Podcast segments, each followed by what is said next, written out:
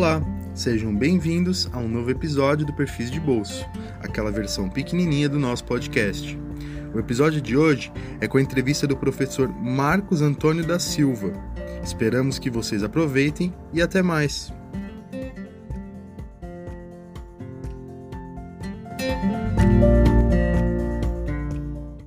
Então, meu nome é Marcos Antônio da Silva.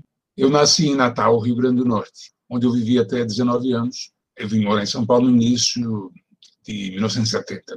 E em São Paulo eu prestei vestibular na USP e comecei a graduação em História em 1972. Antes de entrar no Departamento de História da USP, eu lecionei em escolas públicas e privadas e também lecionei durante um ano na Unesp de Assis e um semestre como professor provisório na PUC de São Paulo. A minha experiência de pesquisa, principalmente na área de história da imprensa. Meu mestrado, meu doutorado e minha livre docência são sobre caricaturas e quadrinhos na imprensa. Quando eu comecei a fazer minhas pesquisas, isso era considerado algo esquisito, exótico, estranho para historiadores.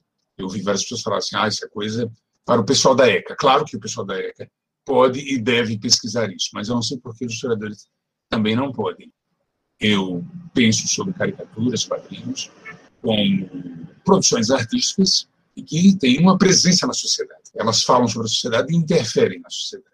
Eu tenho formação também em artes visuais, isso foi importante para analisar melhor as caricaturas, os quadrinhos.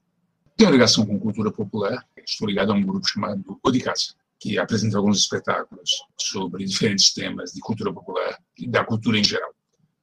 Eu lembro de uma entrevista do Antônio Cândido, onde perguntaram para ele se o Chico Buarque fazia parte da cultura de massa. Ele falou: ah, ele faz parte da cultura.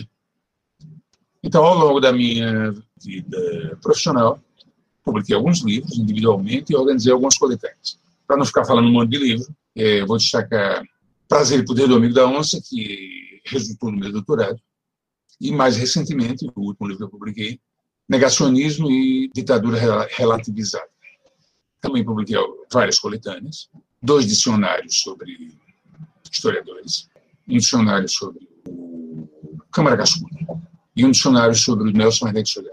Andei publicando nos últimos anos alguns materiais sobre cinema.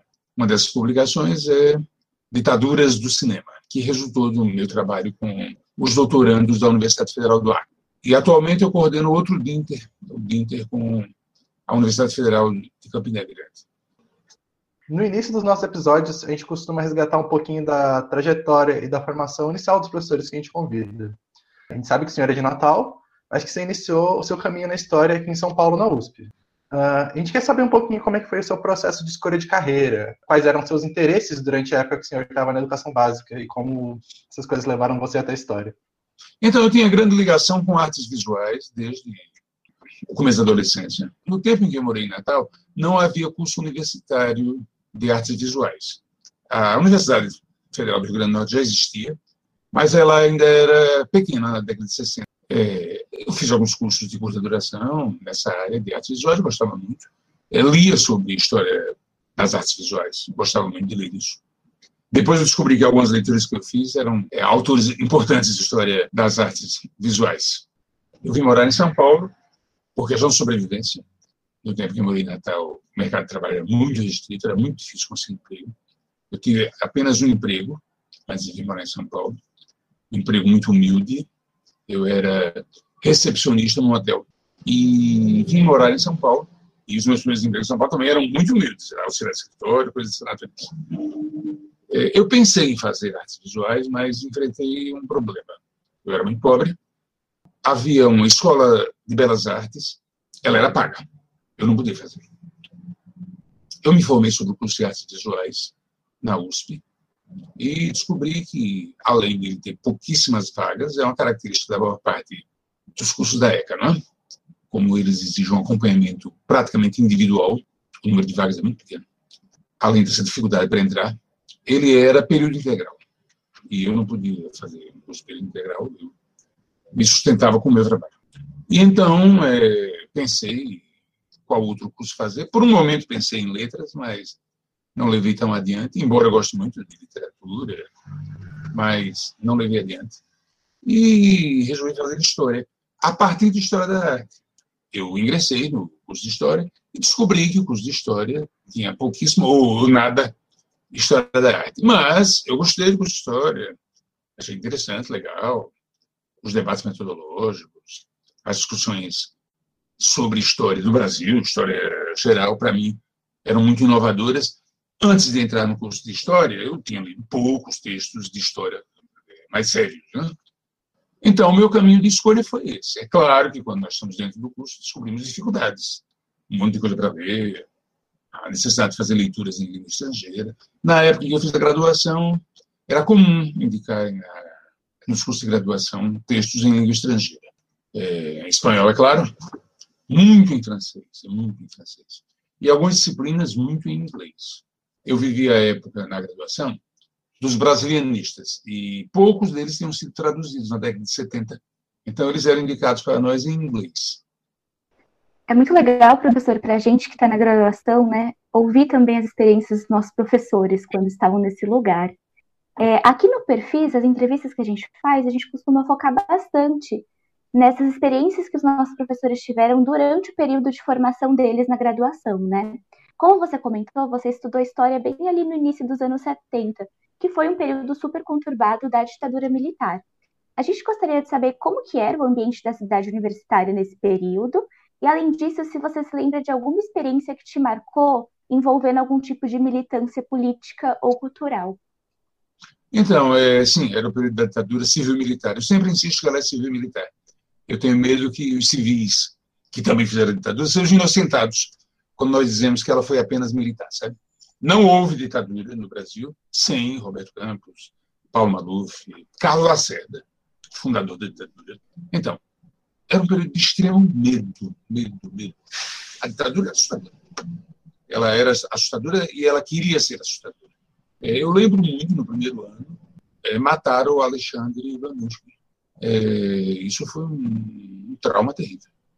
Havia colegas é, que militavam em partidos de esquerda, ou, ou também que militavam em grupos católicos, grupos católicos de esquerda, que lideraram manifestações. É, isso foi muito importante. As manifestações eram muito restritas, é, era dificílimo, talvez até impossível, fazer manifestação na rua. Mas havia manifestações no prédio, havia manifestações dentro do, dentro do campus eu tenho lembrança desse período como um período, por um lado, de medo e extrema repressão, por outro, de esforço e mobilização, é, organização de grupos, debates. Eu, antes de entrar no, no departamento como aluno, já tinha é, posições políticas de esquerda, mantive essas posições. Uma lembrança que eu tenho do departamento, tenho lembranças muito boas, mas eu lembro que esse medo afetava muito os professores não apenas os de história do Brasil, mas também professores, até de história antiga, que tinham muito medo. Eu lembro quando houve manifestações contra o assassinato do Alexandre Baduc, uma colega foi pedir ao professor para dispensar a aula e ele falou que poderia é, não, não dar matéria nenhuma, mas dispensar formalmente, não. E eu entendi já naquele momento que ele fazia isso por medo. É, em História do Brasil, nós lemos autores marxistas como o Caio Prado Júnior, Nelson Nestor era muito hostilizado no departamento na época. Ele era muito mal visto. Eu lembro de um seminário que eu dei sobre mineração, e eu utilizei elementos de um dos livros dele, Nelson é sobre mineração, e aí a professora que coordenava o seminário gostou muito do seminário, elogiou, ah, interessante, bacana, bom. Onde você leu esses, essas informações? Nelson Neves Sodré. E para ela foi uma surpresa, Neves Sodré era tratado como um autor ruim, é, de má qualidade. Caio Prado Júnior, não. Havia gente que criticava e havia gente que elogiava. É, a impressão que me dá das críticas ao Caio Prado Júnior serem mais leves, é, não, não exatamente pela qualidade do trabalho dele. Ele era um homem quatrocentão, de família rica, poderosa. Mas então, nós líamos Caio Prado, e em moderno nós líamos é, autores marxistas como o Hobsbawm, Sumo, mas surpreendentemente em metodologia e teoria da história, Marx e Engels não eram lidos nunca. Jamais foram, foram citados diretamente. Havia leitura de autores marxistas, Luciano Goldman, Mas é, Marx e Engels, propriamente dito, não. Isso para não falar de outros marxistas, como Gramsci Lenin, jamais. Na época, nós tínhamos uma disciplina que era obrigatória, que era a introdução à sociologia. Eles escolhiam três autores básicos. Marx era o primeiro, Weber e Durkheim. Então, nós tínhamos um mês de Marx. Então, o povo de sociologia não tinha medo de dar Marx. Na história, tinha. Então, havia esse clima de muito medo, de terrível medo. Mas havia um esforço de organização, de debates, havia algumas atividades culturais impensáveis hoje em dia. Havia eh, espetáculo no Anfiteatro da História do Milton Nascimento, senhor. É, Gilberto Gil no Anfiteatro da, da FAO. Então, havia a presença desses artistas muito importantes, faziam círculos universitários na época. Eu entendo que alguns professores, é, de uma maneira discreta, procuravam introduzir elementos é, críticos nas aulas. Acho que é o mais importante de tudo na formação universitária. Né? Você tem uma formação crítica. Nós não estamos nos formando para repetir os autores. Nem os excelentes autores. Nem os excelentes autores merecem ser repetidos, não. Eles merecem ser respeitados, retomados, repetidos. Quem repete é gravador. Não? Ao mesmo tempo que fazia a graduação, havia um clima cultural rico e diversificado. Eu lembro, no primeiro ano da minha graduação, foi lançado o filme Quando o Carnaval Chegar, que é do Cacá Diegues. Esse filme tem um elenco estelar da música popular, né? É o Chico Buarque, a Maria Bethânia e a Nara Leone. O, o filme tem uma aparência ingênua, mas ele tem dimensões sutis de enfrentamento contra o poder. A palavra ditadura nunca é mencionada. Nem mesmo o governo é mencionado. Mas aí tem poderes que eles enfrentam. E eles ganham. Então, eu penso que é um exemplo legal de como as artes e a cultura apresentavam respostas críticas à ditadura. Luta é, por creches. A primeira vez pode parecer ah, é uma luta bobinha, simplesinha, localizada, interessa somente para as mães e para os bebês. Né? Não, é uma luta por direitos. Uma luta por direitos. Luta contra preço de transporte público. Não havia grandes passeatas, mas havia manifestações, havia baixinado. É, eu sempre lembro para os meus orientadores que pesquisam a ditadura. No governo do Geisel, que ainda era plena ditadura, foi feito no começo do governo dele um abaixo-assinado nacional, uma época que não tinha internet. Era abaixo-assinado manual, manual, de porta em porta, contra a caristia. Conseguiu mais de um milhão de assinaturas.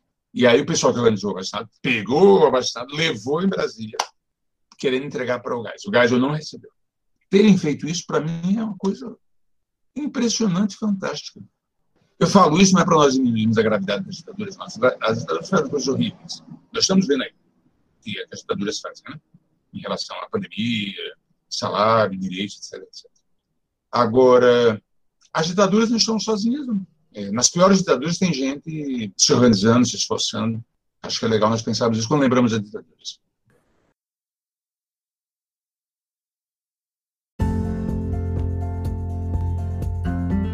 Bom, gente, por enquanto é isso.